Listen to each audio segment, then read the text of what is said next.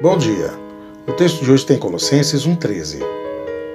Pois ele nos resgatou do domínio das trevas e nos transportou para o reino do seu Filho amado. Pessoas do mundo afora, de muitas nacionalidades diferentes, leem devocional para hoje. Mesmo tendo origens nacionais e heranças étnicas diferentes, somos membros de um reino. Nossa dedicação transcende a barreiras de raça, cultura, língua e nação. Por quê? Porque fomos resgatados do domínio que influencia essas barreiras. Esse domínio nos divide e faz com que nós suspeitemos uns dos outros, levando ao ódio e guerra. Recebemos um reino mais glorioso. Fomos transformados numa raça mais colorida. Somos filhos de Deus e parte do reino do Filho que Ele ama. O reino de Deus já começou a ser estabelecido dentro dos nossos corações.